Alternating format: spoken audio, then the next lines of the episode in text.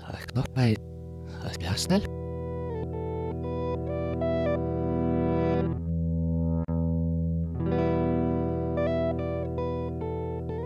Platzhalter, der Podcast. Ja, hallo Leute, nicht, äh, nicht Per, der ist nicht da, äh, zur Jubiläumsfolge, weil der Per ähm, sehr viel Zeit für seine, ähm, für seine Bachelorarbeit aufbrauchen muss. Und ähm, ja, wir sprechen schon von Zeit, beziehungsweise ich habe Zeit clever angesprochen. Ähm, wir sprechen heute über Nolan, Christopher Nolan, Filme und das mache ich nicht alleine, sondern mit den Leuten von Zieh Blank. Hallo, stellt euch mal vor. Hallo Oskar. Hi Oskar. Jetzt dürft ihr sprechen. Okay, super. Ähm, ja, also ich stelle einfach mal Dina vor, weil mich selber vorstellen finde ich ein bisschen komisch. Oh je. Ähm, mit, ähm, mit im Podcast sitzt, also erstmal, warte mal. Erstmal danke, Oskar, dass wir heute beim Platzhalter-Podcast da sein dürfen. Bitte, bitte. Ja, die Leute von C Blank, ne? Genau. Ja, wir ja. repräsentieren heute Blank, total, ganz genau. authentisch, ganz natürlich.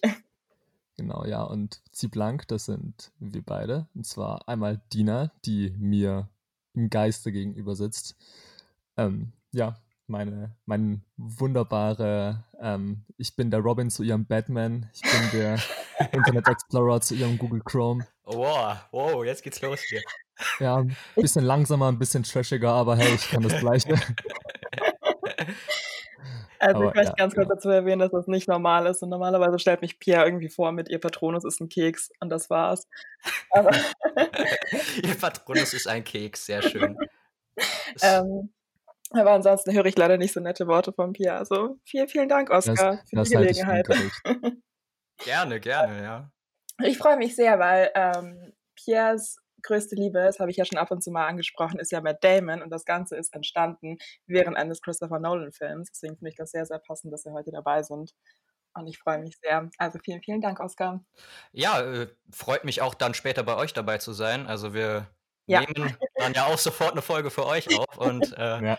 also gerne bei äh, Zieh Blank ähm, bei eurer. Auf welchen Podcast-Playlists beziehungsweise auf welchen Apps seid ihr zu hören? Auf allen? Ich glaube generell auf allen, wo es Podcasts gibt, ähm, am leichtesten zu finden auf Spotify, nehme ich an. Die anderen Sachen habe ich ehrlicherweise nicht getestet. ja, ja, dieser und Apple machen da so ein bisschen Probleme, aber an sich soll ja. das ja funktionieren. Genau. Genau, also wir, wir, fangen ja theoretischerweise beziehungsweise klassischerweise immer mit spontanen Fragen in unseren Folgen an. Und ich habe gehört, ihr habt da was vorbereitet. Oh, ich habe, ich bin perfekt vorbereitet. ähm, also ich, ich würde meine nicht ganz spontane Frage, ich habe ich hab sie, hab sie mir vorgedacht, aber pass auf, würdet ihr lieber gegen eine pferdegroße Ente oder zehn entengroße Pferde kämpfen? um, ähm. oh Gott. Ähm. Ich bin wieder sprachlos, ey. Bei solchen spontanen Fragen bin ich immer gleich. Ich glaube, ich bin auf jeden Fall bei zehn groß, zehn entengroßen Pferden dabei. Weil dann, oder? Nein. Ja, doch, zehn entengroße Pferde. Weil dann sind sie einfach klein und du kannst sie einfach schneller außer Gefecht setzen, glaube ich. Ja, so eine riesengroße Ente, ich wüsste nicht, wie ich da rangehen sollte. Also was, was, was würde ich da machen? Ja, vor allem, die kann ja schnappen, ne? Ja, ich, ich wäre auch bei den, äh, bei den ja, Pferdegroßen, die äh, entengroßen Pferde. Aber guck mal, jetzt, ähm, es ist natürlich jetzt gleich ein ähm, bisschen weit gegriffen, aber wenn jetzt, jetzt angenommen vor euch, ja, aber angenommen so eine Gigaente steht vor euch. Mhm. Und ähm, ja, also kämpfen ist natürlich, ist natürlich die von der Frage her doof formuliert, aber ähm, stellt euch vor, ihr könntet diese, diese pferdegroße Ente zähmen und dann mit der immer so im, im Winter in den Süden fliegen, dann spart euch die Flugkosten, ist gut für die Umwelt und so. Ähm, könnt zum Einkaufen fliegen und einfach, ich glaube, so eine Gigaente ist einfach mega cool. Willst du die da mit Brot zähmen oder wie? Tja, musst du halt wahrscheinlich so eine Bäckerei kaufen oder so, um die halt ausreichend zu füttern, aber. Hey, ich glaube nämlich, glaub nämlich, Enten darfst du überhaupt kein Brot geben. Also das nicht? ist irgendwie, ja, das ist äh, tatsächlich ein Mythos, dass man Enten mit Brot füttern sollte äh, oder kann, ähm, weil ich glaube, die können das nicht verarbeiten oder so. Oh, wusste ich gar nicht, aber ich mal wieder was äh, gelernt. Fünf Jahre Enten füttern. Ich finde es ein bisschen beängstigend, wie lange Pierre, glaube ich, darüber nachgedacht hat, wie es so wäre, eine, ein Pferd, eine pferdegroße Ente zu besitzen. Also es ist doch, also Enten sind generell super cool. Ähm, und jetzt stellen wir eine, einen groß vor, das wäre doch genial. Also ich hätte da voll Bock drauf. Ich weiß ja nicht. Wer auf einer riesengroßen Ente durch, durch die Stadt reiten sieht, weiß auf jeden Fall, was los war. oh, wow. Ein Schatten legt sich über Passau. Die Stadt verdunkelt. Es sind Oskar, Dina und Pierre auf der pferdegroßen Ente, die vor 20 Uhr in den Rewe fliegen, um noch einzukaufen. Das ist, äh, das ist ein schöner Traum, ein sehr schöner Traum. Und jetzt versuche ich gerade den, den Peer ein bisschen zu imitieren und Übergänge zu finden. Sehr schön. Wenn man schon von Träume spricht, sprechen wir ja. auch von dem Film Inception und dann können wir auch von Nolan sprechen und sind sofort in der Medienecke und. Die Überleitung war grandios, Oscar. Ja, sehr schön. Ähm, was haltet ihr jetzt mal so als Anfangsfrage von, von Christopher Nolan? Findet ihr ihn überbewertet oder könnt ihr teilen oder meine Meinung damit äh, teilen, dass er schon ein toller Regisseur ist? Also ein toller Regisseur ist er auf jeden Fall. Ähm, hat auch mit die besten Filme der, der letzten Jahre gemacht also der letzten 20 Jahre so grob. Aber ähm, ich muss ehrlicherweise auch sagen, dass er in den letzten Jahren für seine Verhältnisse ein bisschen nachgelassen hat, habe ich das Gefühl. Aber das hm. ist Meckern auf ganz hohem Niveau natürlich. Ja, ja doch, also ich, ich finde auch, äh, da kann ich ja schon mal irgendwie meinen Lieblingsfilm von ihm reinwerfen, das ist Interstellar und äh, nach Interstellar ist es halt, ist er nicht mehr an das Niveau irgendwie rangekommen, was er vorher hatte was er vielleicht noch zu Zeiten von Batman hatte. Mhm. Und ähm, ja, also Dunkirk fand ich jetzt solide. Ich fand Tenet solide, aber ja, sind jetzt nicht die besten Filme von ihm. Obwohl er hat ja mhm. auch elf, er hat ja auch elf Filme gemacht. Da hat vor allem elf sehr gute Filme gemacht und davon äh, da zu unterscheiden, dass es keine guten Filme sind und keine schlecht, also dass es gute Filme sind und sch schlechte Filme ist irgendwie schwierig, weil der hat ja eigentlich wenn ich das so in den Raum werfen darf, sehr viele Meisterwerke gemacht. Also eine sehr hohe Quote. Ja, also das ist, also er ist schon in den oberen Rängen der besten Regisseure, die aktuell tätig sind. Ja, definitiv. Also ich finde halt Christopher Nolan findet, kriegt diesen Spagat zwischen Unterhaltung, aber auch anspruchsvolle Filme zu machen, sehr gut mhm. hin. Also man fühlt sich halt nicht, nicht dumm, wenn man den Film verlässt, aber es ist, man fühlt sich halt trotzdem gechallenged. Man fühlt sich auch nicht schlau, genau. Aber das ist so, was ich so super bemerkenswert finde an Nolan, dass er halt irgendwie so anspruchsvolles Kino in den Mainstream bringt. Ja. Steht ihr, was ich meine? Mhm. Also wenn man jetzt halt, ich möchte jetzt nicht sagen, dass alle Blockbuster anspruchslos sind, aber wenn man jetzt irgendwie, boah, mit, mit Transformers vergleicht, da ist schon, da liegen, da liegen Welten dazwischen. Da merkst du deinen Michael Bay-Hass, ne? Genau. Ja, ähm, ja, genau. Ähm, für mich auch definitiv der Start, irgendwie mich mal ein bisschen mehr mit Filmen zu beschäftigen, weil ich glaube, so vor Inception oder so waren es halt, also ich traue mich das gar nicht zu sagen, aber es waren eher anspruchslosere Filme, die ich mir so angeschaut habe. Ja, tatsächlich. Ja, das ist so irgendwie dieser, ähm, da fängt man dann an, also Nolans Filme sind ja immer die, äh, die Filme, die irgendwie mit Physik arbeiten und versuchen einem irgendwie Physik ein bisschen äh, näher zu bringen. Ja. Deswegen, mhm. äh, deswegen vielleicht gibt es vielleicht diesen Kritikpunkt, dass seine Filme zu viel Exposition haben und dass man nicht zeigt, äh, sondern eher erklärt, was ja ein Film eigentlich nicht machen sollte. Mhm. Ähm, ja. Show, don't tell. Ähm, aber, ähm, aber ich finde diese, diese physikalischen Sachen, du verstehst erst, dass äh, Matthew McConaughey durch ein, äh, durch ein schwarzes Loch geflogen ist und wie die äh, in den Planeten die, äh, die Physik so funktioniert und die Zeit funktioniert, erst wenn du äh, halt auch mit Quantenphysik irgendwie dich auseinandergesetzt hast. Und das kannst, kriegst du halt mhm. nur dadurch hin, dass du Bücher liest oder zum Beispiel jetzt in Tenet erklärt dir das ein Robert Pattinson. Das ja. ist äh, ja. Ja, das ist irgendwie, ähm, es hat ja, sagen wir mal, so vier Filme, die man so in die Richtung einordnen könnte. Also so Inception, Interstellar, ähm, Tenet und Memento, die halt so ein bisschen vom, von der Prämisse her einzigartig sind. Also die halt so sagen so, hey, das ist eine Idee und was wäre, wenn es so wäre. Also bei Tenet, wenn man die Zeit umkehren könnte, bei Inception, wenn man in Träumen halt Sachen einpflanzen und verschiedene Ebenen und so. Bei Interstellar ist es dann dieses Zeitding beim Memento, was ist, wenn der ganze Film rückwärts läuft. Ja, das ist dann halt diese, diese Produktionsebene bei Memento, ne? Ja. Also der Film ist ja an sich, hat eine schlichte Prämisse, jemand sucht den, äh, den Mörder seiner Frau und das wird dann halt aber ähm, verschränkt erzählt, dass halt dass äh, die letzte Szene und die erste Szene aufeinander zulaufen sozusagen. Ja, aber da ist es halt auch so, gerade weil, weil das Konzept davon so einzigartig ist, dass du halt auch da viel Zeit brauchst, um da reinzukommen und halt um die Mechanik vom Film zu verstehen, also was die Regeln sind, wie das alles funktioniert. Und das ist bei Inception so, das ist bei Tenet so, bei Interstellar dann auch ein Stück weit. das macht ja, das macht ja im Prinzip der Nolan auch bei jedem seiner Filme. Dunkirk hat ja auch eine relativ simple Prämisse und äh, da werden aber die Stories über Dünkirchen aus zwei, aus drei verschiedenen Perspektiven in äh, drei verschiedenen äh, Zeitsträngen erklärt. Also das ist mhm. äh, oder erzählt, dass, dass die, äh, die am Strand stationiert sind, die Bodensoldaten, die äh, die Geschichte von denen halt innerhalb einer Woche erzählt wird, aber in der Luft dann innerhalb einer Stunde und das kommt alles zusammen. Mhm. Ähm, ist ja eigentlich relativ simple Prämisse, aber ähm, er hebt das halt dadurch, wie er es zeigt, auf eine andere Ebene auch so, ja. so Stories einfach, so eine simpler, ein simpler Zaubererstreit, äh, Streit wie in Prestige, dass da dann auch so ein Spin reingebracht wird. Ja, ja also das hat er auf jeden Fall drauf, irgendwie so, ähm, also zumindest was den Plot und die Stories angeht, da meistens immer sehr kreativ zu sein und eigentlich von sich aus auch super Ideen zu haben. Also auf dieses Inception-Ding oder Tenet zu kommen, ist also ist schon eine Meisterleistung, finde ich. Ja, weil ich finde auch, dass er auch ganz vielen Themen halt wirklich treu bleibt über die ganze Jahre hinweg. Also Momento hat ja auch mhm. ganz viele Sachen, die jetzt in Tenet wieder aufgegriffen wurden, ja eigentlich. Und die Filme sind ja 20 Jahre auseinander.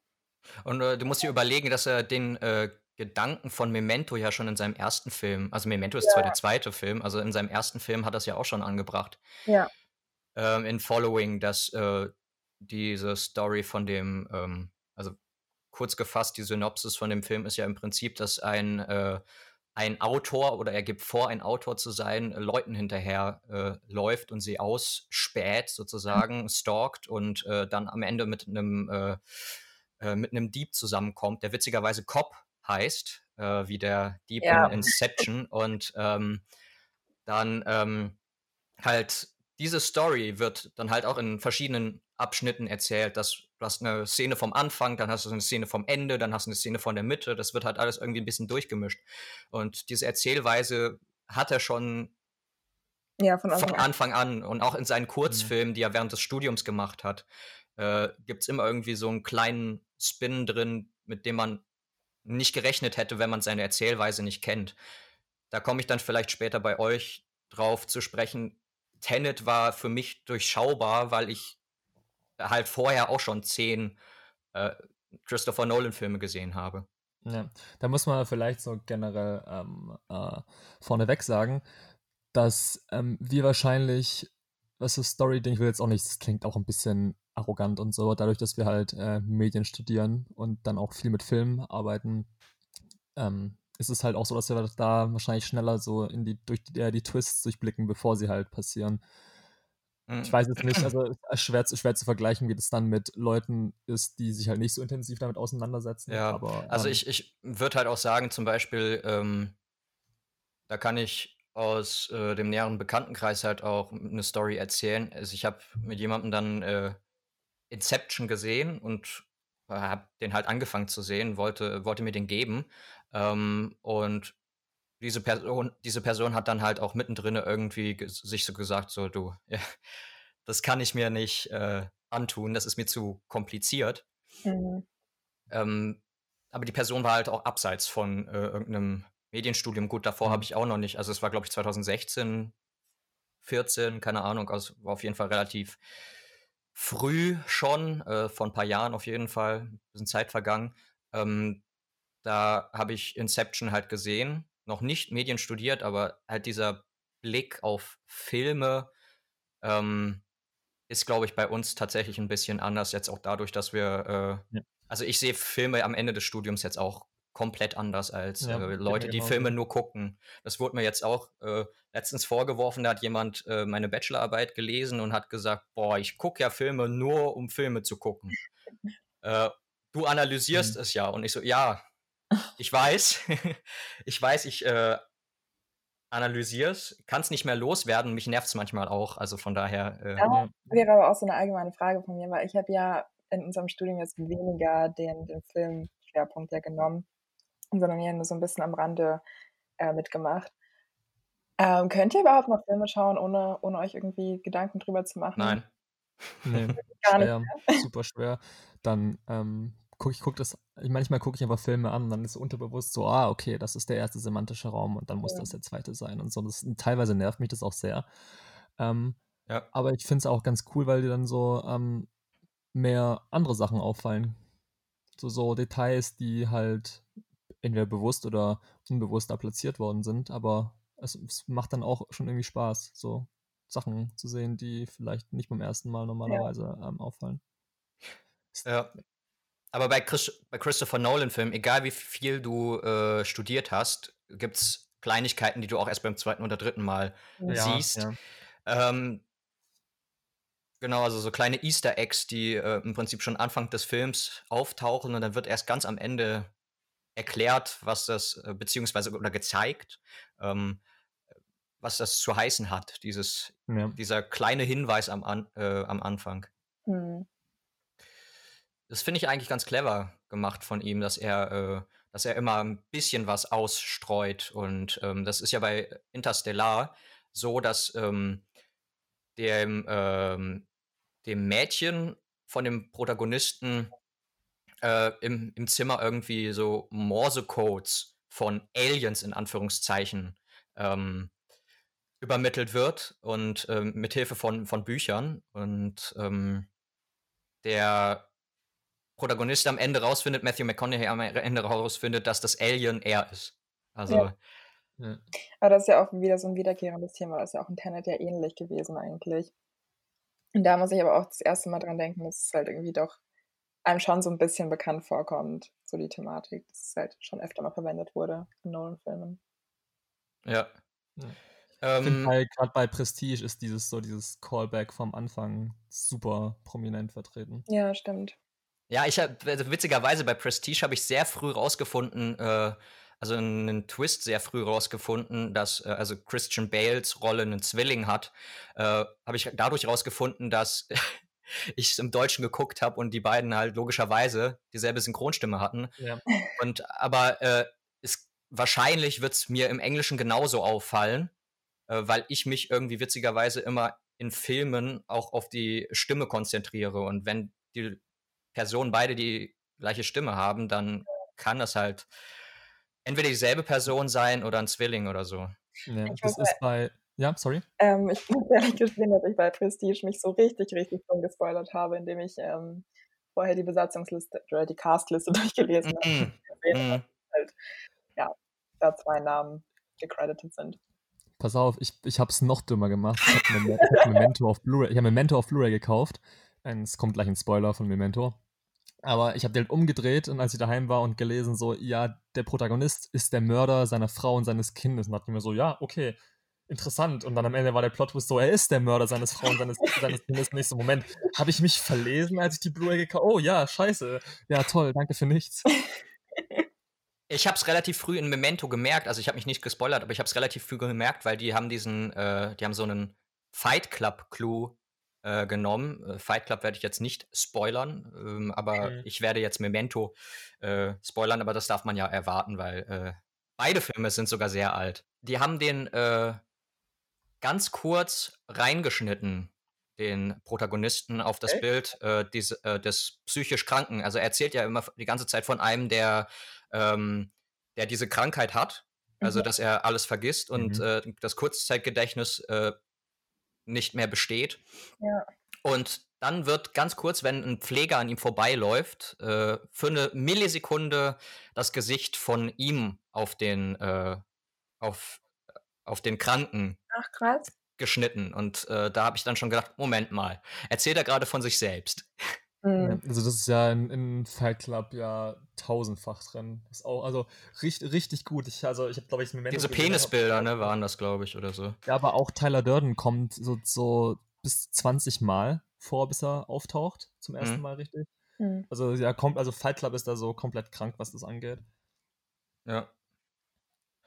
Was für eine fantastische Vier, was für eine Top 4 habt ihr denn ähm, von Christopher Nolan? Äh, die nachher raus. ähm, also meine Vier ist, ist momentan Tenet tatsächlich. Also ich habe ja. ihn gestern gesehen und ich will nicht großartig irgendwas vor, vorwegnehmen. Wow. Reden ist sehr, sehr schwer. Ich möchte nicht großartig nach dem Film. ähm, ich möchte eigentlich nicht großartig was vorwegnehmen, aber wir werden ja gleich nochmal in unserem äh, in der anderen Folge nochmal drüber sprechen. Aber ich bin ziemlich begeistert von Tenet. Wie gesagt, es ist, ich bin ein bisschen bei dir, Oscar, dass man das auch ein bisschen vorhersehen konnte. Zum Beispiel mhm. auch die Szene mit dem, äh, also zu sagen, dann die zwei SWAT-Leute auf sie zukommen beim Einbruch äh, und die, die Figur von Robert Pattinson den einen kommen lässt, dachte ich mir schon so ein bisschen, kennt ihr die Person? War er es selber? Ist es da irgendwas? Ähm, aber ich fand trotzdem die Geschichte ziemlich fesselnd und der Film hatte ich einfach komplett reingezogen und ich finde, das ist ja so die Hauptsache, worauf es eigentlich ankommt, wenn man einen Film schaut, dass man einfach wirklich komplett in diese Welt einfließen kann. Ja, finde find ich halt auch. Also ich bin, ich bin da komplett bei dir. Mein Vierter ist nämlich auch Tenet. Momentan noch. Also ich, äh, ich tausche mit ihm Prestige und Memento noch die ganze Zeit durch. Okay. Ähm, aber ähm, ich finde, ich finde halt Tenet, auch wenn es ein bisschen durchschaubar ist, ähm, finde ich ihn atmosphärisch halt gut gemacht. Also der, ähm, äh, die, die Musik und die Bilder, gerade weil es geht ja um äh, Inversion, das darf man ja schon mal verraten. Mhm. Ähm, also im Prinzip werden Personen und Gegenstände in einer normal laufenden Welt rückwärts abgespielt. Und das zu drehen, das fand ich richtig krass. Vor allem dann gibt es so, gibt's so Bilder, äh, wo die äh, Figuren vorwärts laufen und die ganze Welt um sie herum äh, rückwärts läuft. Und wie das gedreht wurde, fand ich, äh, ich, ich kann es mir nur vorstellen, aber ich finde das halt, also wie es gedreht wurde, aber ich finde es halt total spannend, äh, wie so dieses, wie Bild und Musik dieses Films einen erschlagen können. Mhm. Also auch die zweieinhalb Stunden sind einfach komplett vorbeigeflogen. Es hat sich überhaupt nicht angefühlt, dass man jetzt Normalerweise muss ich bei zweieinhalb Stunden immer sofort aufs Klo, aber ähm, in dem Film war das nicht so das ist schon mal ein deutliches Zeichen dafür, dass er, dass er auf jeden Fall einen ziemlich erschlagen kann. Ich fand auch die letzte Szene ähm, hat mich komplett sprachlos gelassen. Also die, die Szene, wo sozusagen die, die eine Mannschaft ja gegen die Zeit und die andere mit der Zeit geht.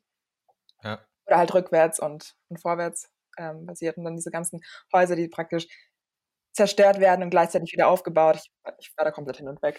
Vor, vor allem hat der, äh, hat der Christopher Nolan ja auch nochmal erzählt, dass er eigentlich weniger äh, CGI benutzt als eine Rom-Com. Und da frage ich mich, äh, ob das Haus das die einzige CGI ist, weil sie, weil das Haus oben ja. und dann aber gleichzeitig unten wieder aufgebaut wird oder ja, so. Das kann sie auf jeden Fall so nicht nicht gedreht haben. Man, sie haben das Flugzeug schon mal in der Halle laufen lassen, so das ist schon mal, das war schon krass.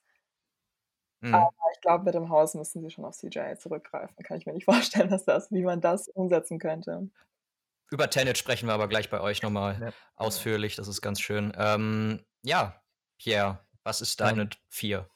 Mein, mein vierter Platz ist, ich bin jetzt das schwarze Schaf, ähm, ist Batman Begins. Und ähm, mm.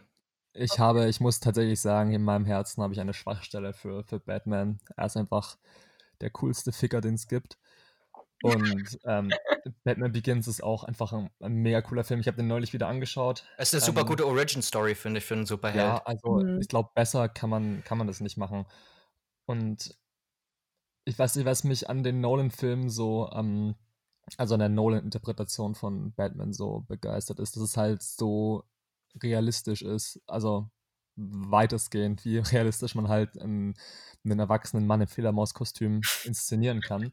Aber realistischer Aber, als äh, ähm, andere Regisseure, auf jeden Fall. Ja, definitiv. Aber ich, ich, ich, mag, ich mag das einfach, ähm, dass du dieses ganze absurde Comic-Vorlage dann irgendwie so super authentisch ähm, darstellst. Und ich mag die Stimmung vom Film super gern. Und ähm, für mich sind die Batman-Filme, auch wenn es mir, sie sind nicht perfekt, was ich schweren Herzens zugeben muss, aber sie sind schon sehr weit oben in meinem persönlichen Ranking. Was ich halt zu den Batman-Filmen sagen muss bei mir, ähm, dass ich sie nur sehr ungerne ähm, unabhängig voneinander sehe. Ähm, in meinem Ranking sind die halt alle drei zusammen, teilen sie sich einen Platz, ähm, den sechsten. Und ich finde das halt ziemlich, ja, also es ist eine durchgehend erzählte Story, auch wenn sich Christopher Nolan anfangs, glaube ich, nur gedacht hat, einen Film zu drehen und dann zwei und drei dazugekommen sind, weil Warner Brothers gesagt hat, hier komm, mach doch noch eine Fortsetzung, weil er ist ja für gewöhnlich eigentlich kein Mensch, der Fortsetzungen macht. Aber ähm, äh, deswegen ja. finde ich das jetzt auch ganz witzig, dass jetzt über Tenet und sowas äh, wieder gesprochen wird, dass es dafür eine Fortsetzung gibt oder dass Tenet eine Fortsetzung von Inception ja. ist und sowas, weil Christopher Nolan macht keine Fortsetzung. Batman war, eine, war eine Ausnahme. Ja, der dritte ist ihm ja auch aufgeschwatzt worden, ein bisschen, damit er, also das war ja die Bedingung, dass er Inception machen darf, wenn er Batman 3 macht und das, also The Dark Knight Rises. Und dass da auf The Dark Knight Rises keiner so richtig Bock hatte, merkst du auch am Ende beim Gucken vom Film. ja, also mein Platz 3 ist The Dark Knight Rises. Jetzt geht's los.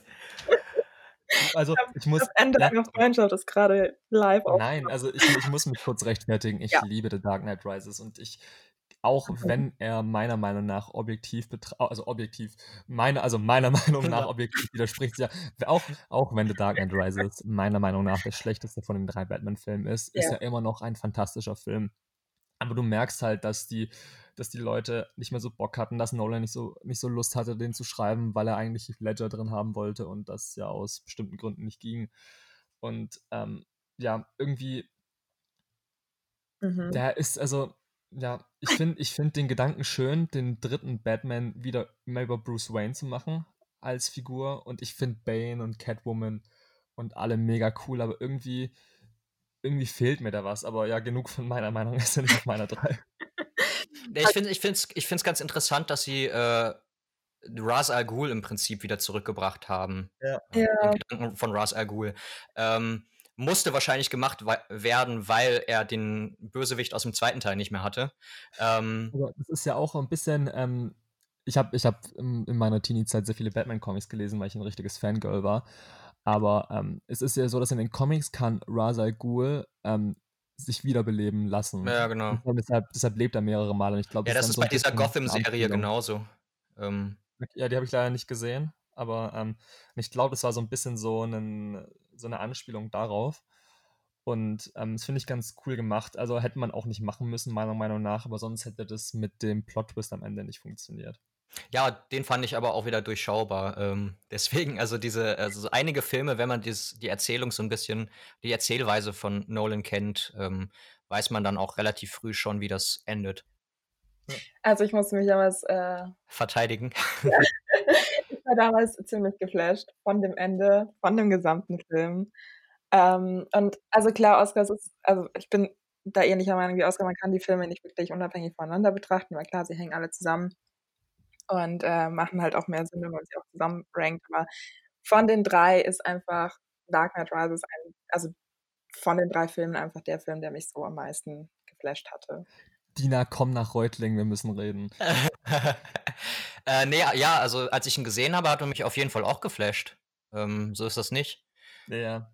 Aber ähm, ja, objektiv gesehen ist er halt wirklich der, ähm, der Film, auf den keiner mehr Lust hatte. Ähm, also ich hatte sehr was drauf. Ja, also ich, ich, ich, liebe diesen Film auch sehr, aber ich muss halt auch, was mich so ein bisschen stört bei The Dark Knight Rises, wie, wie lange kann man über Batman reden?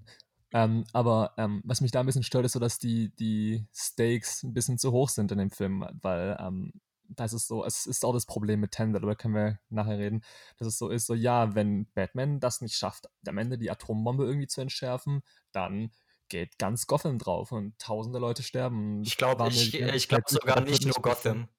Ja, genau, aber halt so vom Sinn her, das ist so der Weltuntergang in klein. Ja, mhm. das hast du ja eigentlich in allen Superheldenfilmen irgendwo. Ich meine, das Ja, und das ist halt volles Problem. Und also das ist, es ist klar, dass wenn, oh, wir machen ein Franchise, da wird Superman am Ende schon die Welt retten, weil wir ähm, ja, weil das ist halt so. Und wir werden die Avengers-Marke nicht killen, nur damit die Welt in Endgame am Ende untergeht. Also ja, das ist. Mhm. Ja. Hätte ich aber bei, äh, bei Avengers äh, schön gefunden. Ähm, weil ja die ganzen Marvel-Scheiß endlich vorbei. ja, das ist halt diese, das ist jetzt die Diskussion für ein, ein anderes, für einen anderen ja. Mal, dass äh, Marvel halt auch einfach äh, Endgame ist, ist, heißt Endgame. Komm, dann muss es halt auch zu Ende sein. Ja. Ähm, aber ja, äh, um halt nicht jetzt auf Marvel zu kommen, ich rede mal über meinen, für ja. meinen dritten. Der auch mein dritter ist. Äh, The Prestige. Genau. Ja, also ähm, dazu kann ich einfach nur sagen, das ist normalerweise feiere ich das total, wenn, ähm, wenn Nolan so eine große Welt aufmacht und ähm, halt groß erzählt. Das war in Tenet wirkungsvoll, dass, äh, dass das Ganze halt im Bild und Musik gewaltig war. Ähm, man kann auch zu Tenets, äh, zu Nolans, zu Nolans äh, Biografie eigentlich sagen, dass er ab ähm, ab Bad, äh, ab The Dark Knight ähm, erst große Bilder gemacht hat. Vorher ist er, mhm. hat, hat, er immer mit der Kamera draufgehalten auf die Personen. Und das fand ich bei Prestige halt so intensiv, äh, so schön. Also, dass da die Story im Prinzip nur von zwei Zauberern erzählt wird, mhm. die im, im Clash sind, die, äh, die sich streiten und äh, parallel dazu witzigerweise halt auch die Story von dem äh, von dem Gleichstrom-Wechselstrom-Streit ähm, mhm. eingebracht wird und ziemlich cool, dass ähm, David Bowie äh, den ja. Nikola ja. Tesla spielt. Ähm, äh, fand ich ganz, äh, fand ich ganz süß, das irgendwie mhm. zu entdecken und ähm, ja, also ich, ich finde das schön, dass dann halt so eine kleine Story erzählt wird und am Ende halt irgendwie auf diese physikalische Nolan-Erzählweise-Ebene gehoben wird. Ja. Was ich an Prestige auch so geil finde, ist, ähm, also dieser Film hat, ich glaube, dieses, worüber wir vorhin geredet haben, dieses Callback so, wir bauen am Anfang was auf und am Ende wird es aufgelöst und das hat Prestige gemeistert. Also, dass mhm. da immer, ähm, gut, ich glaube, die Spoilerwarnung ist eh schon lange äh, ausgesprochen, also nicht ausgesprochen, aber ja, also. Vorausgesetzt. Er ist Dina, 15 nicht, Jahren draußen, der Film. Das ja, ist. Äh, hast du, Dina, hast du Prestige gesehen? Ich habe Prestige gesehen, ja. Okay, ja, gut. Nee, dann, dann rede ich einfach ganz offen darüber. Also, was es ist ja auch, also was ich an Prestige so geil finde, ist, ähm, also ich habe den auch relativ jung gesehen und war dann voll geflasht von diesem Plot-Twist am Ende, dass, oh, es sind beides die gleichen. Und es ist nicht so, ähm, es ist nicht so auf geheim gemacht und am Ende ist es so, es kommt raus, so, oh, der hatte einen Zwilling die ganze Zeit. Mhm. Sondern es ist immer, es ist super aufgebaut und wenn man, also dass man es auch sehen kann und ich glaube, Nolan möchte es auch vielleicht ein Stück weiter zwingen, dass man es vielleicht vorher entdeckt. Ähm, wenn man halt genau aufpasst. Und dann ist es dann. Ja, dann, dann, halt dann fühlt es sich nicht so erzwungen am Ende an, ne? Also, dass man ja, genau. unbedingt noch einen Plot-Twist drin haben möchte, wenn, wenn man immer wieder Hinweise streut. Das hast du ja genau. bei Tenet ähm, auch, dass immer wieder Hinweise gestreut werden bei allen Nolan-Filmen. Dann fühlt ja. sich das am Ende halt auch nicht so ähm, erzwungen an. Ne? Also genau, also, dass, dass er erzwungen clever sein will. Ja. Und Prestige geht dann halt sogar so weit, dass sie dir den Plot-Twist nach 20 Minuten sogar sagen, wenn da dieser asiatische Zauberer ist, der halt irgendwie sein ganzes Leben lang eine Rolle spielt und so. Mhm. Und wo sie halt offen dann drüber reden, wie dieser Film ausgeht im Prinzip. Und das, das heißt ja schon in der ersten Sekunde, ähm, ja, die, also, dass du einen Zwilling brauchst. Ja, die halt der Anfang vom Film verrät schon das Ende und das ist so genial, dass er das halt vor den Augen von allen Zuschauern machen kann. Und keiner es merkt. Und also das ist im, im Prinzip ist die Handlung von Prestige die Essenz von diesem Zauber, also dieses Prestige-Ding. Und ich glaube, ich habe Prestige Unrecht getan mit dem dritten Platz. Der muss viel höher sein. nee, äh, nee, ich finde den äh, auf dem dritten ganz gut. Äh, ich, ich streite mich mit Memento, Prestige und Tenet halt in der Reihenfolge ein mhm. bisschen. Mhm. Also Platz drei bis fünf bei mir. Aber ja. ähm, ja, das, das kann schon wieder, das kann sich schon wieder ändern irgendwann. Ja, ja das ist alles Stimmungssache. Platz 5, glaube ich, oder je nachdem, wie man die Batman-Filme betrachten kann. Einzeln. Einzeln, meiner Meinung nach. Auch von Oscar das vielleicht teilweise anders. ähm, ja, dann wäre, glaube ich, sogar tatsächlich eher auf Platz. Äh, nee, das, ich, ich, ich habe einfach nur bei den Batman-Filmen mir gedacht, ich will die jetzt nicht untereinander ranken. Dark Knight Rises ist auf erster Stelle.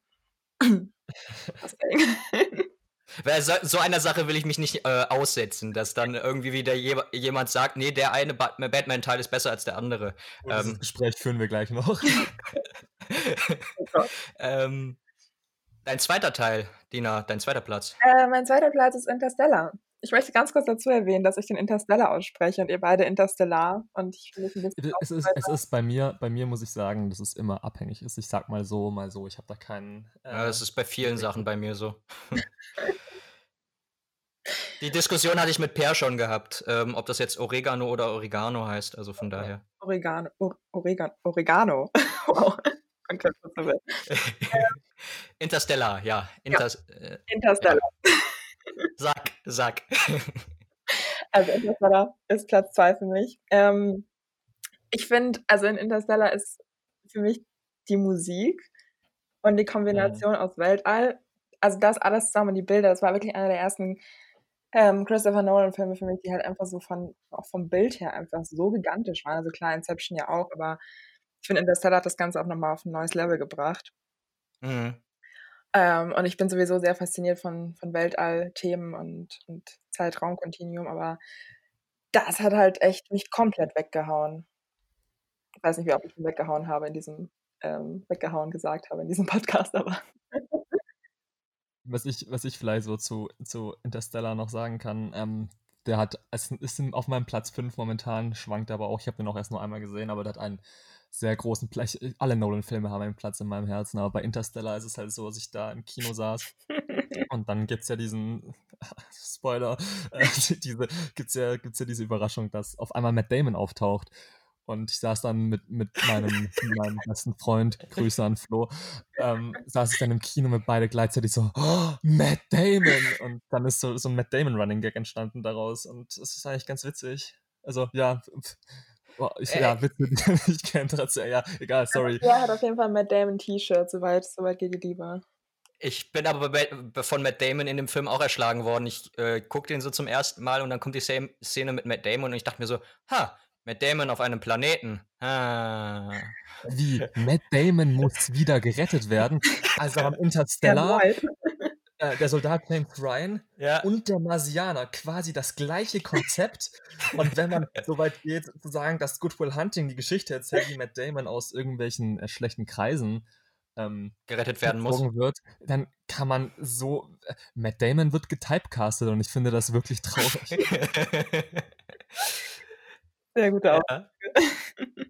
Naja, mein, äh, mein zweiter wäre Inception. Ja, das ähm, ist bei ähm, mir auch so. Okay. Ähm, ich finde den, ich finde den Film einfach äh, Bombe. Ne? Also äh, äh, einfach herausragend. Also der ist von vorne bis hinten äh, durchdacht gewesen.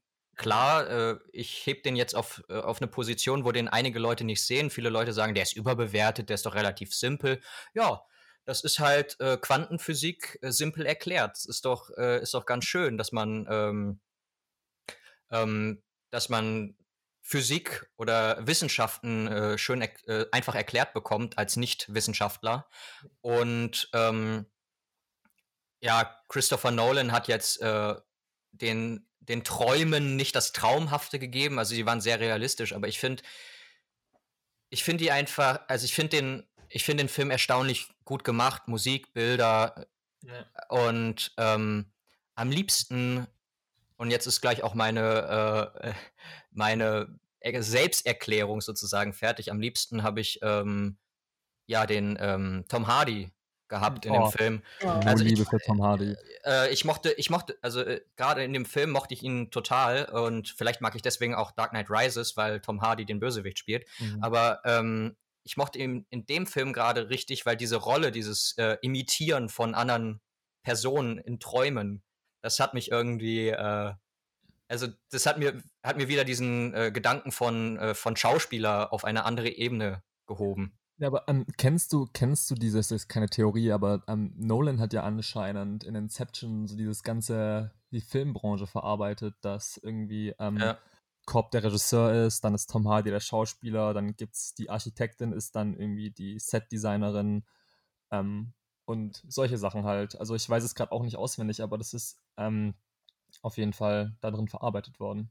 Es ist ja auch anscheinend, das habe ich irgendwo gehört, ich glaube bei Cinema Strikes Back, dass Nolan sich immer in seinen Protagonisten irgendwie selbst verarbeitet, zumindest auch vom Aussehen her. Deshalb sieht mhm. Robert Pattinson ein bisschen so aus, Leonardo DiCaprio in Inception und so. Ja, das ist die blonde Haarfarbe, ne? Der ja, zieht genau. ja, ähm, es ist ja bei Memento, der äh, Protagonist ist ja auch blond, hat aber für gewöhnlich keine blonden Haare, soweit ich das ja. weiß, der Schauspieler.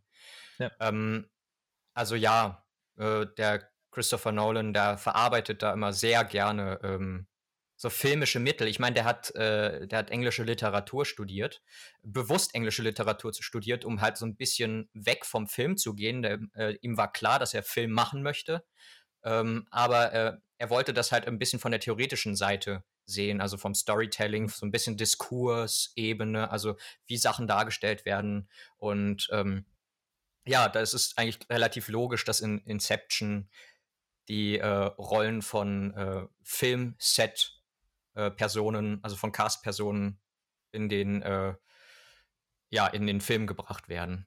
Ja, also ich kannte die Theorie jetzt gar nicht. Also ich höre es zum ersten Mal, aber es wird auf jeden Fall sehr viel Sinn ergeben. Was ich aber um, zu Inception noch sagen muss, als ich den zum ersten Mal gesehen habe, fand ich ihn ähm, sehr cool. Aber mit jedem Mal gucken ähm, wird er immer besser, finde ich. Oder bisher war das, ich weiß jetzt nicht, wie oft ich ihn gesehen habe, vier, fünf Mal wahrscheinlich, aber ähm, der der wird halt mit jedem Mal besser irgendwie. Ja, weil man, äh, also weil man halt auch Sachen, weiter.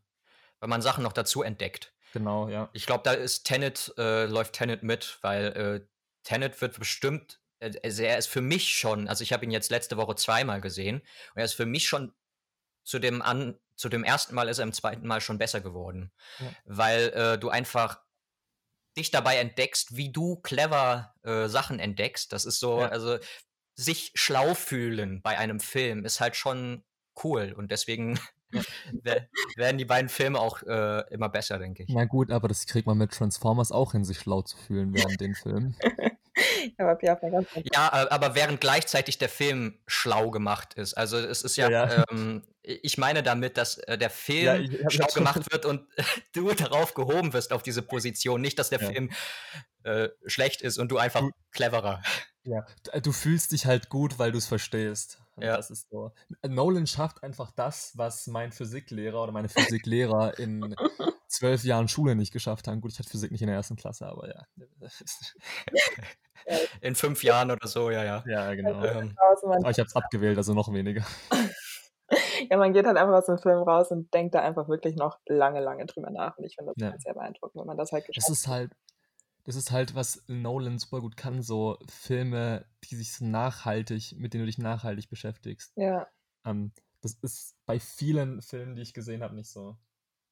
Ähm, der, der, Nolan, das habe ich hier noch auf meinem schlauen Zettel stehen. Ich habe mir ein großes Skript geschrieben. Oh. Ähm, der Nolan hat äh, auch gerade in Inception und in Tenet hat das natürlich äh, exzessiv gemacht. Ähm, der referenziert natürlich seine äh, Lieblingsfilme. Ähm, und, und zwar nämlich die Bond-Filme oder im mhm. Allgemeinen sowieso so Krimi-Richtung. Mhm. Also der macht sehr viele, der hat sehr viele Krimis gemacht, auch äh, wenn er sie nicht selbst geschrieben hat, zum Beispiel in Insomnia. Der Film ist ja äh, im Prinzip ein Remake von einem äh, norwegischen Film mit äh, Stellan Sarsgaard, witzigerweise. Mhm. Und, ähm, und er hat halt für Warner Brothers das adaptiert, damit er halt in Hollywood ähm, Fuß fassen kann. Mhm. Und ähm, ja, also ich, ich finde, die haben er hat immer irgendwie Referenzen an die, die Bond-Filme. In Inception merkt man das durch diese, mir wurde immer erzählt, durch diese Schnee, durch diesen Schneetraum, so ein bisschen äh, Agenten-Movie und dann äh, in Tenet hast du es natürlich äh, in vollster. Äh, ja. Der wird, der wird auch noch einen Bond-Film machen und es wird das Genialste, was so jemals cool. in Bond gemacht wurde. Ja, das ist ja sein, im Prinzip ist Tenet sein Bond. Ne? Eigentlich schon. Ja. Das dachte ich mir auch, als ich den Film gesehen habe, dass er irgendwie auch schon viel an Bond-Film erinnert. Mhm. Was ist denn euer, äh, euer erster Platz? Äh, also mein erster Platz ist Inception. Überraschung. ähm, nee, ich kann mich halt dem Ganzen anschließen, was, was gerade eben auch schon von euch besprochen wurde, weil ich finde Inception, jedes Mal, wenn ich mir den angucke, mir fällt keine einzige Szene ein, die ich irgendwie, von der ich denke, dass sie überhaupt nicht reingepasst hätte oder hätte nicht sein müssen. So, es stimmt einfach alles von vorne bis hinten. Ja, wobei viele Leute, obwohl viele Leute da dann halt dir widersprechen würden, also ähm, ich auf jeden Fall nicht, aber viele Leute äh, würden dir widersprechen in dem Sinne, dass äh, eigentlich alle Szenen, wo erklärt wird, also fast der ganze Film, ähm, ja, überflüssig wäre, aber. Ähm, aber ja, aber genau das ist, was es auch ausmacht. Man hat, man geht einfach mit dem Film mit ich glaube, den verstehst du auch nicht, wenn es nicht erklärt würde. Eben, ich meine, also, wenn keine Erklärung da gewesen wäre, dann wäre das ein Haufen von Menschen, die gerade irgendwie, weiß nicht, erst in einem Bus sitzen, dann auf einer Skipiste sind und denkst dir nur so, cool, alles klar. Genau, in der, halt weil, denkst, was passiert hier gerade? In Tenet wird nämlich wieder kritisiert dann, auf, andre, auf der anderen Seite von den Kritikern, dass zu wenig erklärt wird. Und ähm, weil in Tenet hat er dann tatsächlich den Versuch äh, gemacht, ein bisschen von dieser Inception-Erklärung wegzugehen und einfach mehr zu zeigen. Bei, mhm. bei Tenet ist das Problem, ähm, beziehungsweise der Unterschied zu Inception in dem Fall, dass diese Mechanik vom Film einfach ein bisschen komplexer sich vorzustellen. Also bei Inception ist es relativ einfach, du hast Träume und da gibt es verschiedene Ebenen und da läuft die Zeit halt unterschiedlich. Ja. Ähm, so, also banal runtergebrochen. Und bei Tenet ist es so, ja, dann läuft die Zeit andersrum. Und das ist halt meiner Meinung nach, also so ging es mir zumindest, ähm, das musst du halt erst gesehen haben, um es richtig zu verstehen und auch ein paar Mal gesehen haben. Ja, ich denke auch. Aber, aber, da können wir nachher drüber reden noch. Ja, auf jeden Fall. Ähm, dann würde ich einfach äh, zu meinem ersten Platz übergehen. Das habe ich mhm. vorhin schon angesprochen. Das ist bei mir Interstellar. Gerade aus den Gründen, die du genannt hast, Dina, weil ähm, ich muss sagen, dieser Film, der hat mich komplett geflasht. Also äh, Film ist für mich, der ist bei mir tatsächlich auch äh, einer meiner liebsten Filme aller Zeiten und der ganzen Welt, weil ein Film muss es schaffen, mit der Atmosphäre, also mit äh, Story, Bildern, ähm, Musik und sowas mich zu packen. Und er hat, er hat mich direkt ins, ins Herz getroffen, gerade am Ende, wenn, äh, wenn Matthew Mc, also er hat, vor allem Matthew McConaughey hatte ja eine Szene, wo er aus, also weint wie ein Schlosshund. Ja. Und ähm, gerade am Ende, wenn er auf seine Tochter trifft, die vorher 40 Jahre jünger war und jetzt 40 Jahre älter ist. Ja. Und äh, das, also dieser Film, der packt mich immer wieder. Also ich finde, den immer sehenswert und der berührt mich immer wieder und deswegen ist er bei mir auf Platz 1. Also es müssen Filme sein, die ja. mich ah. direkt treffen. Und das passiert aber, ähm, nicht, nicht, nicht, oft bei mir. Peinlich zuzugeben, aber ich äh, weine auch jedes Mal am Ende von, von Interstellar. Also es ist ähm, auch kein einziges Mal irgendwie passiert, dass ich da nicht weinen musste, als ich den geguckt habe. Aber mhm. ähm, kurze Frage an euch beide. Also, mhm. ihr habt den ja beide sehr hoch in eurem Ranking. Ja. Ähm, dem Film wird ja vorgeworfen, nicht ganz so gut zu sein, äh, von vielen Seiten zumindest. Ähm, könnt ihr das nachvollziehen?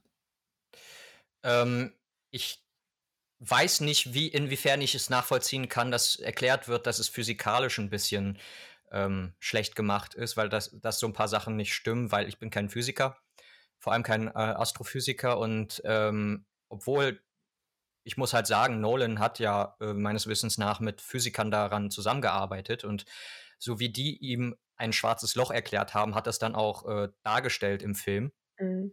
Und jetzt wurde tatsächlich zum ersten Mal, glaube ich, ein schwarzes Loch fotografiert und ich habe gehört, dass es dem aus Interstellar halt sehr ähnlich sein soll.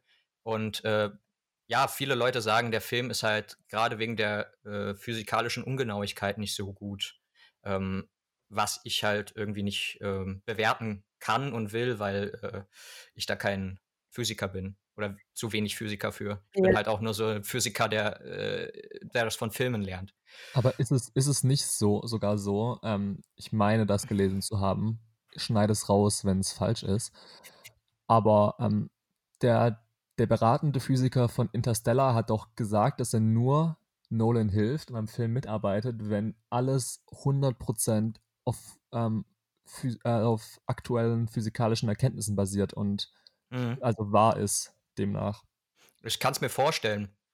Auf jeden aber, Fall. Ähm, aber ähm, andere Physiker haben natürlich dann auch andere Ansichten von Physik, was, was irgendwie von, bei Naturwissenschaften schwierig ist, äh, weil die ja eigentlich gesetzt sind. Mhm. Ähm, aber äh, es gibt andere Physiker, die sagen, der Film ist nicht so akkurat, aber da mhm. streiten sich wahrscheinlich auch die äh, die Richtungen, in welche sie gehen. Also es gibt ja dann auch irgendwie die äh, Quantenphysiker und dann die äh, eine andere Gruppierung, die eher nicht für Quantenphysik ist, aber ich glaube, quantenphysikalisch ist es akkurat, ja.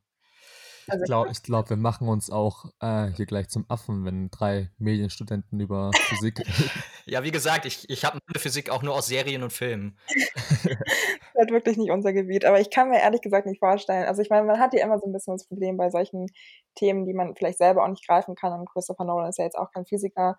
Ähm, dass man ja immer irgendwie für den Film das Ganze vielleicht ein bisschen abändert, dramatisiert, ein bisschen anpasst. Aber ich kann mir eigentlich nicht vorstellen, dass Christopher Nolan das so sehr verändern würde, dass es halt wiederum einfach nicht mehr den Tatsachen entspricht. Das kann ich mir einfach nicht vorstellen.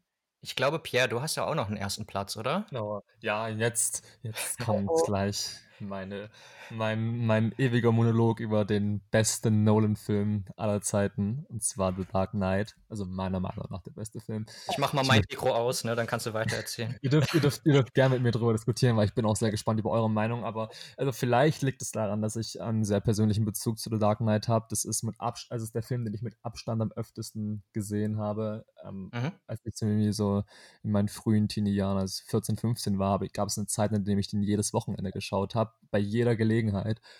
Ähm, also ich habe den bestimmt 20 Mal oder öfter gesehen schon.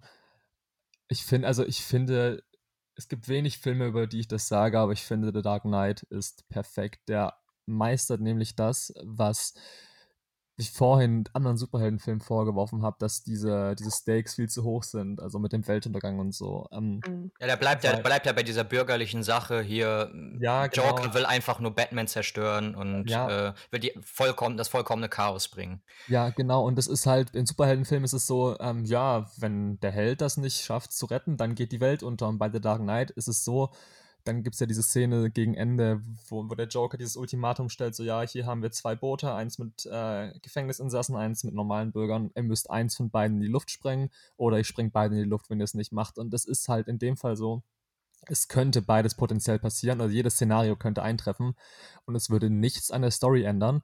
Und deshalb ist die Spannung auch ähm, so hoch. Und also es macht halt viel vom Film aus. Ich finde das, ich find das gerade bei den Batman-Filmen von Nolan ganz spannend, dass der da äh, soziologisch arbeitet, sehr stark ja. soziologisch arbeitet.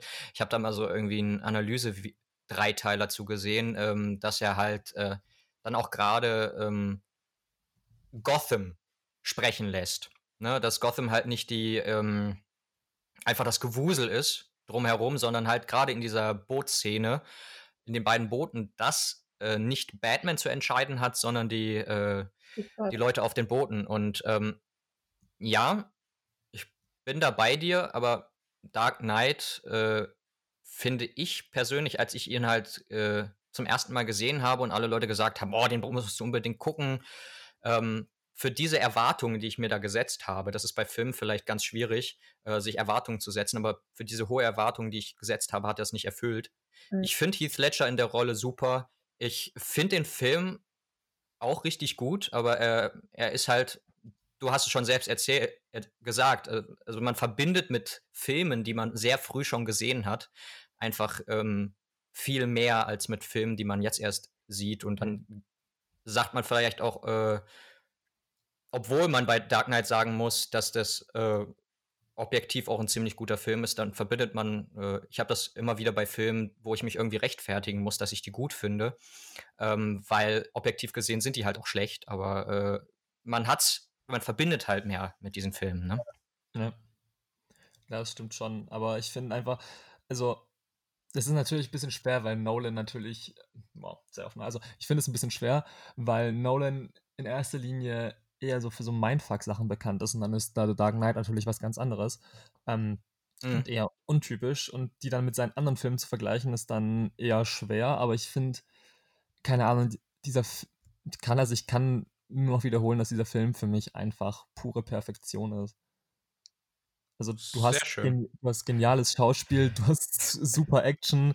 Ja, ähm, ich finde, also ich finde Heath Ledger äh, super in dem Film. Also ähm, man kann sich jetzt natürlich streiten, wie viel der Film äh, für seinen Tod zu tun hat, aber ähm, ja, ist natürlich ähm, Ist aber schade, ist halt Frage. aber einfach schade im Großen und Ganzen, dass äh, der Schauspieler dann gegangen ist. Man, ich meine, ich kenne jetzt nicht so viele Filme mit ihm. Äh, die meisten sind, glaube ich, auch Romcoms und aber mhm. er, er scheint was drauf gehabt zu haben. Mhm. Das ist ja. auf jeden ja, Fall so. Das ist sehr, sehr tragisch auf jeden Fall. Ähm, abschließend zu äh, der Folge bei Platzhalter, der Podcast, habe ich noch eine Frage für euch. Ähm, die ist mir jetzt so spontan eingefallen. Ähm, am Ende ähm, von Inception. Ja. Sagt mhm. ihr, dass oh. er in der realen Welt angekommen ist, dass er im, noch im Traum ist oder dass es komplett egal ist? Pierre, willst du anfangen? Okay, ähm, ich habe mir da auch schon sehr oft den Ko Kopf zerbrochen. Gut, dass du es angesprochen hast, weil diese Frage sollte auf jeden Fall geklärt werden. ähm, meiner Meinung nach, oder so wie ich es zumindest verstanden habe, wie der Film das darstellt, ist er am Ende wieder in der realen Welt. Und zwar hat er ja diesen, diesen Kreisel, nennt man das mhm. so? Was ja, genau. Ja, Kreisel. Ähm, und der kommt ja am Ende ins Schwanken so ein bisschen. Und im, im, Traum ist es ja diese perfekte Bewegung, die er dann immer hält. Und er dreht sich ja auf Ewigkeit weiter in dieser perfekten runden Bewegung. Und wenn er ins Schwanken kommt, verstehe ich es zumindest so, dass er am Ende in der echten Welt ist. Und er sieht ja auch das Gesicht von seinen Kindern wieder, was ja, er genau. Also viele, viele Leute analysieren es auch damit, dass er, glaube ich, im Traum noch einen Ring trägt und in der mhm. realen Welt nicht mehr mhm. äh, einen Ehering und äh, dass das äh, wohl auch damit zu tun hat, dass er in den letzten Szenen, glaube ich, keinen Ring mehr trägt. Aber äh, ich weiß gar nicht mehr, wie das äh, genau zu erklären ist, aber ähm, ja, Dina, hast noch eine Meinung. Ich bin, ähm, ich bin bei Pierre, ich bin auch dafür, dass er das in der realen Welt angekommen ist, einfach durch diese Schwankungen. Man, wenn man genau hinguckt am Ende, dann sieht man einfach, dass es noch ein bisschen, dass er eigentlich demnächst umkippen sollte. Wobei ich mich auch öfter mal gefragt habe, ob das nicht auch irgendwie ein bisschen mit der Musik zusammenhängt, mit dem Schnitt und das Ganze auch so ein bisschen angetäuscht ist. Ähm, aber ich würde tatsächlich, glaube ich, äh, Option C wählen und sagen, es ist komplett egal. Danke, weil da wäre also, ich jetzt auch drauf übergegangen. Ja, nee, also im Endeffekt ist es wirklich egal. Ja, ich finde die Vorstellung schön, dass, ähm, also mir vorzustellen, dass er wieder in der realen Welt angekommen ist, aber ich kann auch verstehen, wenn man sagt, es ist alles noch ein Traum und das würde das Ganze aber, ich finde, es ist dem Film einfach gerecht, das, das Ende auch offen zu lassen. Hm. Eben, also es ändert ja nichts an, an dem ganzen Film und an der ganzen ja. Prämisse. Ähm, ich glaube, sein Ziel war nicht, seine Kinder zu kriegen. Äh, das, das, das, Ziel des Films war eigentlich ja, diesen Gedanken einzupflanzen. Das ist ja eigentlich die Prämisse ja. des Films. Da ist es relativ nebensächlich, dass der kann, ja. äh, Cop da jetzt noch äh, seine F Familie bekommt, obwohl das halt auch irgendwie diese emotionale Ebene ja, des Films ist, was ja dem, vom Film, oder?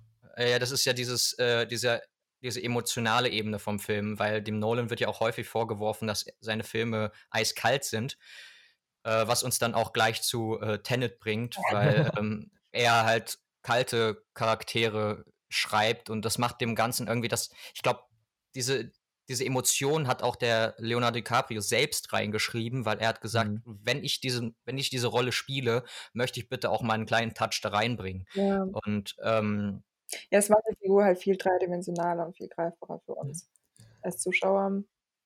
Weil ich finde auch, dass Inception teilweise schon ein bisschen aufgebaut ist wie so ein Therapiefilm für den ähm, für Cobb einfach.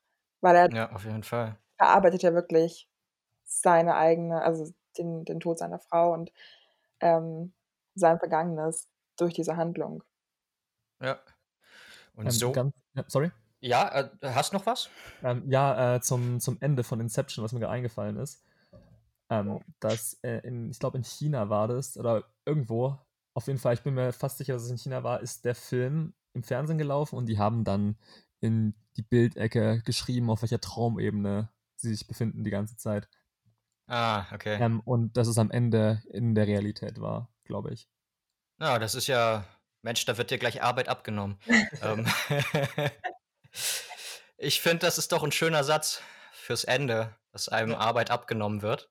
Äh, wir sehen uns äh, gleich oder zur selben Zeit bei euch wieder. Ja. Äh, kleiner, kleiner Zeitgag. Ähm, äh, oder vorher, also Inversionen und so, äh, aber ähm, auf jeden Fall, wir hören uns bei äh, Zieh Blank auf Spotify und allen anderen Podcast-Apps hm. wieder und ähm, ja, ich würde noch meinen letzten Satz sagen, wenn ihr nicht noch irgendwie was dazwischen. Ja, also vielen Dank, dass wir mit dir über Nolan reden durften. Das ja. hat uns sehr gefreut. Vielen, vielen lieben Dank. Ja. Es war uns ein Danke, dass ihr, Vergnügen. danke, dass ihr da wart, auf jeden Fall. Immer gerne, Oskar, immer gerne. Klar doch. Und dass ihr mich nicht alleine gelassen habt, äh, obwohl es ja auch nicht Pers Schuld ist. Also ich meine, Bachelorarbeit schreiben ist da äh, schon wichtiger, als hier zu labern. Ja. Also dann sage ich nur noch auf Facebook und Instagram unter platzhalter.podcast. Liken, teilen, folgen. Ciao. Ciao, ihr beiden. ciao. ciao.